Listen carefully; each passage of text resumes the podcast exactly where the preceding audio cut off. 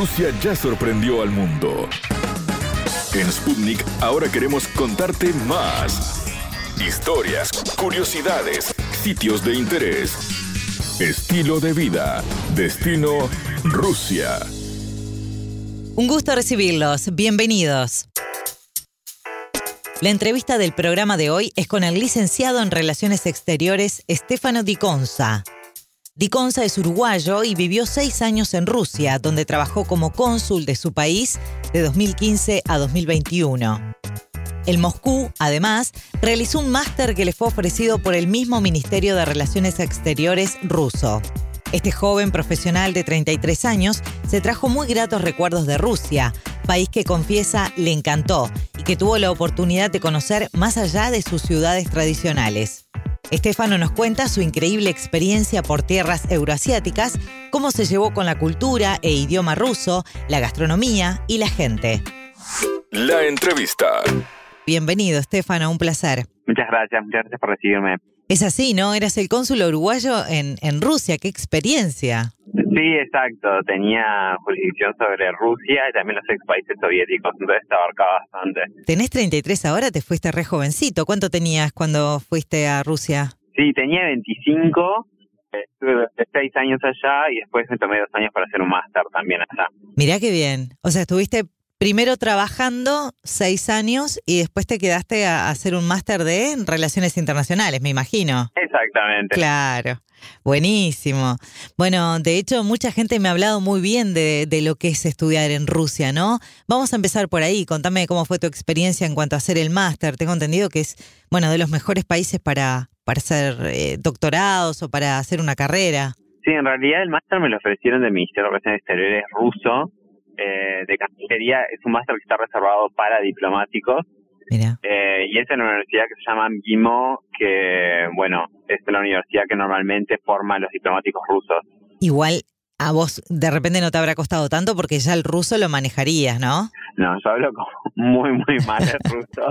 Nivel niño de tres años. ¿En serio? ¿En seis años no aprendiste nada? ¿Sabes lo que pasa? Cuando uno está en, en Moscú, saca mucho más hablando inglés que hablando eh, en ruso. Por ejemplo, sí. si vas a un restaurante y pedís una mesa en ruso, no te van a dar la mesa te van a hacer esperar. Lo pedís en inglés, tenés mesa enseguida. Ah, mira cuál es tu pique, ya te entiendo.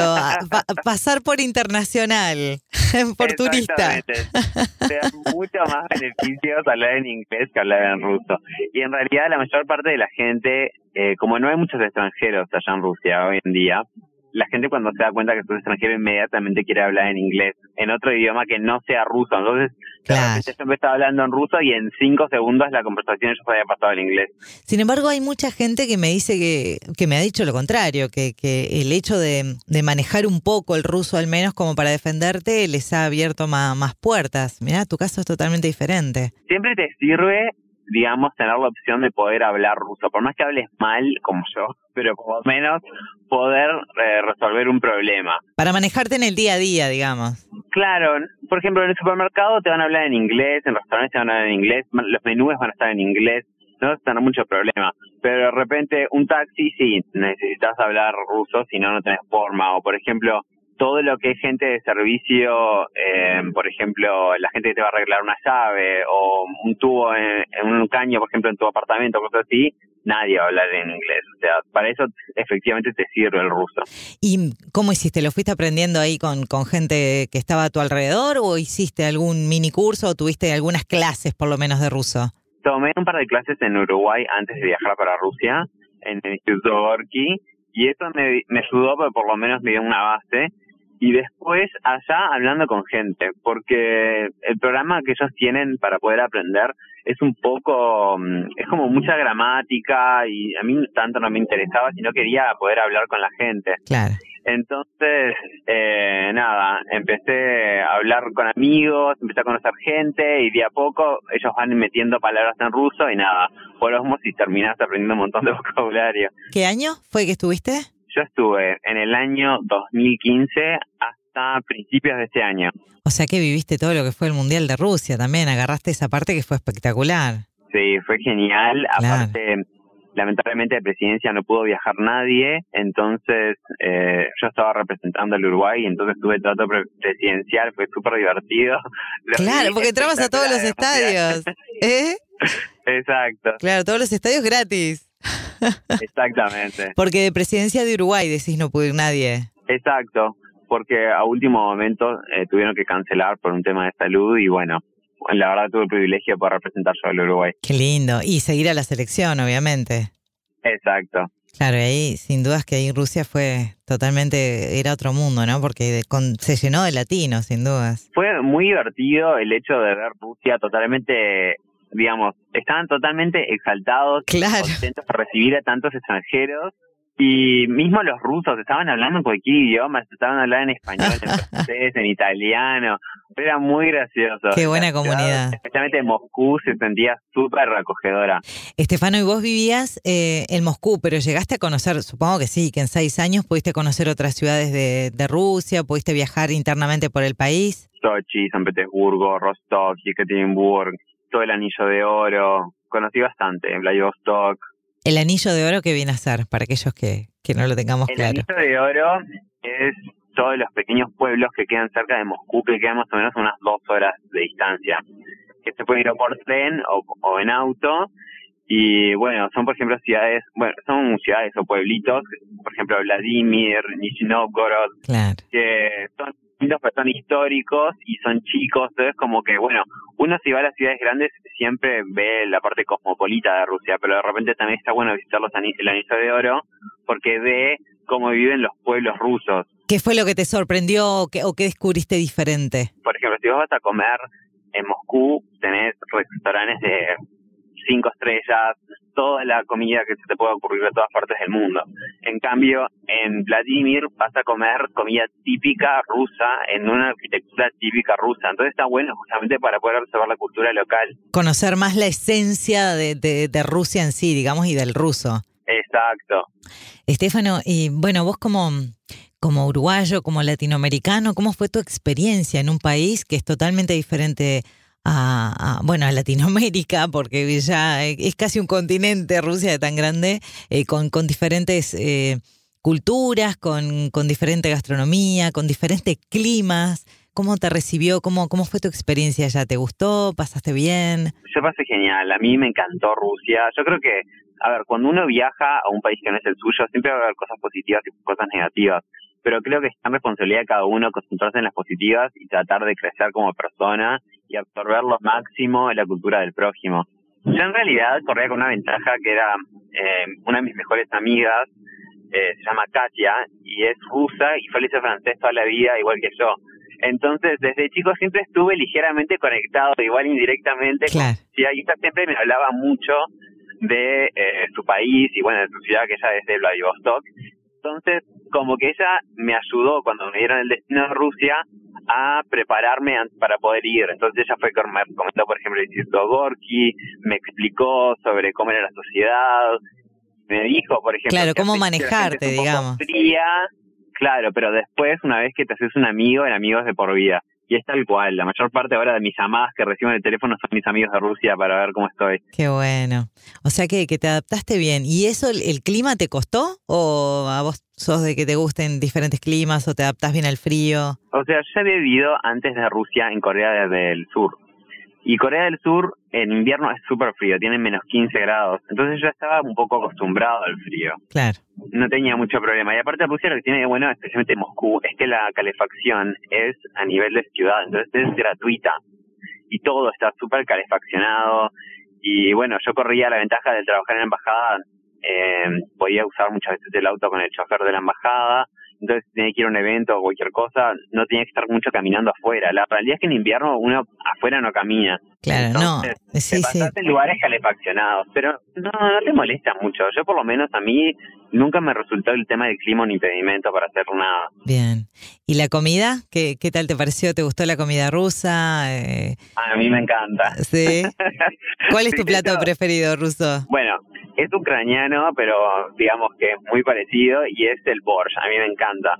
Y otra cosa que se come mucho en Rusia, que no es comida rusa, es la comida georgiana, que bueno, que es ah, de la región. También me han hablado, sí una bomba. Ajá. De hecho, toda mi, toda mi familia, cada vez que me iba a visitar, siempre estaban después diciendo, por favor, trae quesos georgianos, y no sé qué, trae esto, todo esto, otro. Y ahora todo el mundo encantado con la comida allá. ¿Qué es lo que más te ha gustado de Rusia en cuanto a ciudades, ya que visitaste un, un montón? ¿Con qué ciudad te quedas? Moscú, por lejos. Es la ciudad que más me gusta. Tuve suerte de hacerme muchos amigos en la ciudad. Entonces es una ciudad que siempre tiene cosas para hacer. Si uno se le ocurre un restaurante a las 4 de la mañana, un martes, Tenés. hay, hay abierto un montón y lo peor están todos llenos. Entonces ¡Wow! es una ciudad que te retroalimenta energía y buena onda. Siempre tiene una actividad cultural enorme, gastronómica. Está muy, muy bueno. A mí me encantó. Bueno, de hecho dicen que es la ciudad que no duerme, ¿no? Se dice que, que Moscú nunca duerme. Es que eso sí, tal cual. Yo cuando me tenía que mudar de vuelta para acá, me he olvidado de desconectar la lavadora, por ejemplo. Entonces yo digo a mi portero, ay, son, es un lunes, son las 3 de la mañana, ah, deja la lavadora acá. Y el portero dice, no, no, un segundo. Llama a una compañía de mm, así de servicios, a las 4 de la mañana tenía la persona desconectándome el lavarropas. No, Eso es increíble. fantástico de Moscú. Increíble, qué bueno, qué servicial también, ¿no? Eso es muy importante, saber que tenés un servicio así de emergencia cerca, digamos. Sí, tenés todo abierto todo el tiempo, es fantástico eso. Bueno, y sacando Moscú, a ver qué otra me vas a decir San Petersburgo, porque también es parecida en el sentido de que también es una ciudad muy movida. Ok, si te tengo que sacar por afuera Moscú y San Petersburgo, me encanta Sochi, por ejemplo. Muy deportiva, Sochi. Está bueno porque tenés también oferta gastronómica, pero si querés playa, tenés playa. Playa. Si querés eh, montaña y esquí, lo tenés. Y está a media hora. Entonces está buenísimo porque tenés dos climas totalmente extremos a media hora de distancia, 40 minutos. Claro, claro, es mucho del deporte aventura también ahí en Sochi. Y bueno, Estefano, a ver, eh, obviamente por tu trabajo has recorrido un montón de ciudades en el mundo y por lo poco que estoy charlando contigo, pero decime de Rusia qué fue lo que te atrapó a nivel de ciudad, eh, a nivel de país, qué, qué, qué fue lo que más te llamó la atención, que por ahí no tienen otras ciudades del mundo. Las decoraciones, todo lo que es tipo la decoración, por ejemplo, de Navidad, de Pascuas, de San Valentín, decoran un montón y de hecho, por ejemplo, la ciudad de Moscú, solamente la ciudad, gasta más en decoración de Navidad que Fran- eh, Francia, España y Luxemburgo, todos juntos. Bueno, y en cuanto a lo que es entretenimiento y demás, eh, ¿qué es lo que te gustó de Moscú? No sé si pudiste conocer, me imagino que sí, el, el ballet y si has podido hacer actividades fuera de tu trabajo en, no sé, en, en cuanto a la cultura o, o al arte. Sí, a mí me encanta todo lo que es tipo justamente recreación artística y todas las semanas yo hacía algo que fuese o teatro, eh, ballet, ópera, siempre iba. Y una cosa que era muy buena, ellos tienen fiestas de teatro inmersivo. Ah, mirá. Entonces hacen, por ejemplo, cierran un hotel, dos estrellas entero, y ponen una temática de una fiesta. Todo mundo tiene que ir disfrazado de esa temática, y no sé, si hay 500 invitados, van a haber 1000 actores. Entonces, una vez hicieron fiesta de Titanic. Entonces, era hicieron toda una recreación como si vos estuvieses entrando a Titanic y tenían, como te digo, mil actores y ellos estaban en 1900 y pico cuando era la época de Titanic y no lo sacabas de, del personaje. Y hacían toda la recreación de cuando se rompe el barco y todo, estaba muy bueno. Ah, imponente. El teatro funciona dentro del hotel y son un montón de escenas diferentes que están pasando al mismo tiempo. Y bueno, vos tenés que caminar todo lo que vendría a ser alrededor del barco hotel, por así decirlo, y descubrir las diferentes eh, puestas en escena, diferentes historias que están actuando. ¿Y los rusos qué tal? También, por lo que me has contado, te llevaste muy bien con, con los rusos en sí. Sí, o sea, como todo, ¿no? Es una ciudad que es diferente, he tenido mis encontronazos, pero en general la gente es muy simpática, especialmente la gente más joven, de 40 para abajo. Es, hay como un quiebre generacional muy grande y, y gente súper simpática, abierta, predispuesta a ayudar al, diplo- al diplomático y al, y al extranjero en general.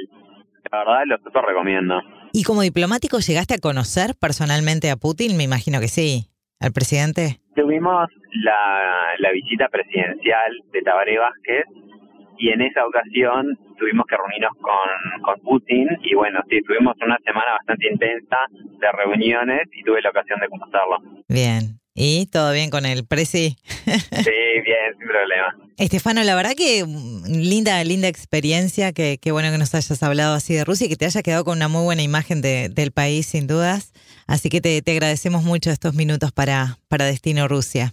No, por favor, es un gusto. ¿Sabías que conocemos datos de Rusia que te van a maravillar?